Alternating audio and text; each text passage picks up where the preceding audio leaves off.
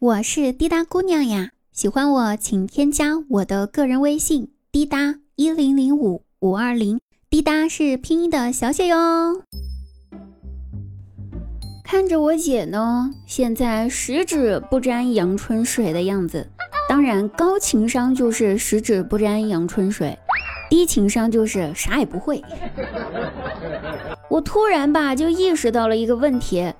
女生呢，还是得学会做饭呀，不然以后有了孩子，孩子长大以后离开家了，每每回忆童年时光，他只会说啊，好怀念小时候妈妈给我点的外卖。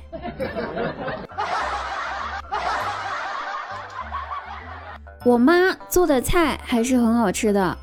好吃的时候，我们就会夸哟，这菜真好吃，跟外面饭店卖的一样啊。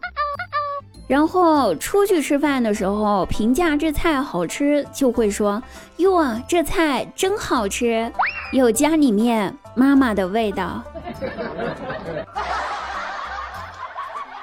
那做菜这一点呢，我就不多评价了啊，说说我的发际线吧。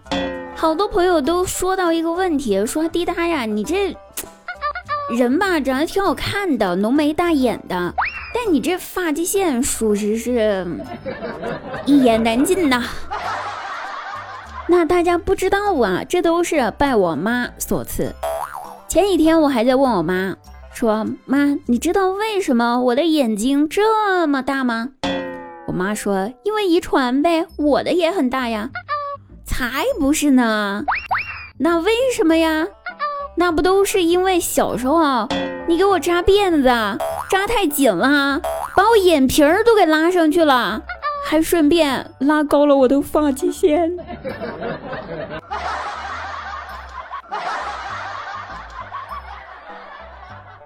自从我工作了以后呢，整个人整整胖了十几斤。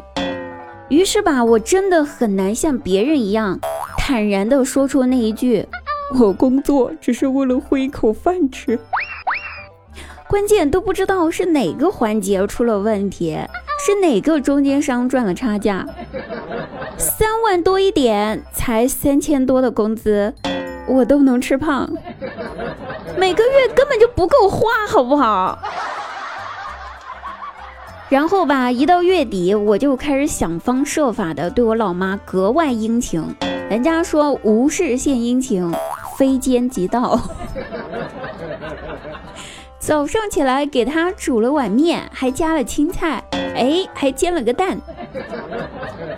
老妈起床之后，看着桌上的面，战战兢兢的坐在饭桌前，深深的叹了一口气，缓缓的问道：“说吧。”你这碗面多少钱呢？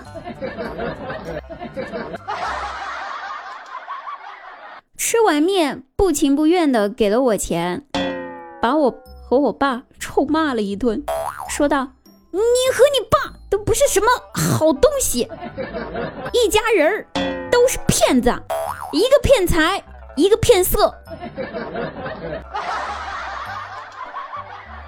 那拿拿人钱财，我我这不敢说话呀。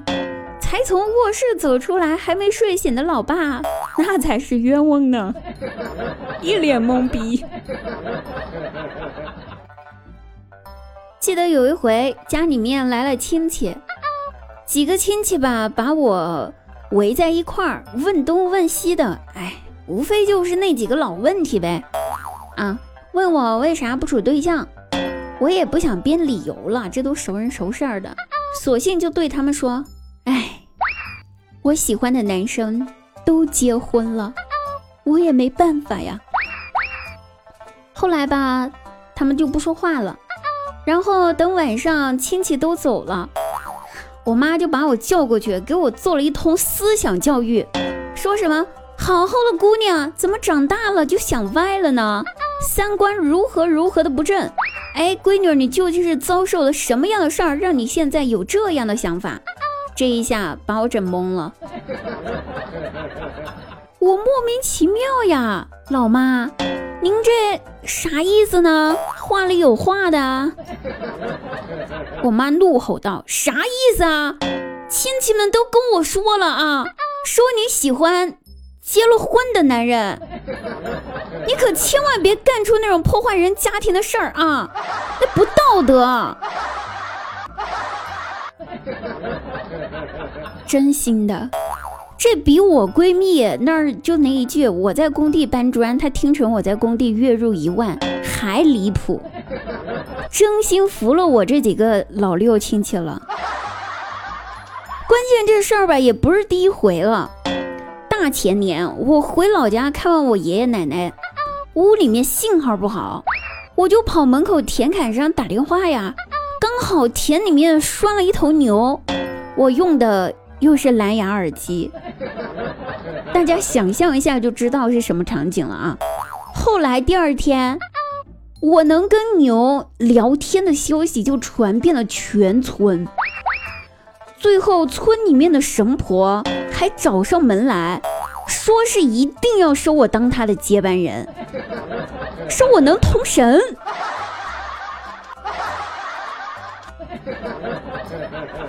后来我花了几个小时给他们解释，我用蓝牙耳机在那头老牛面前打了半个小时的电话这事儿。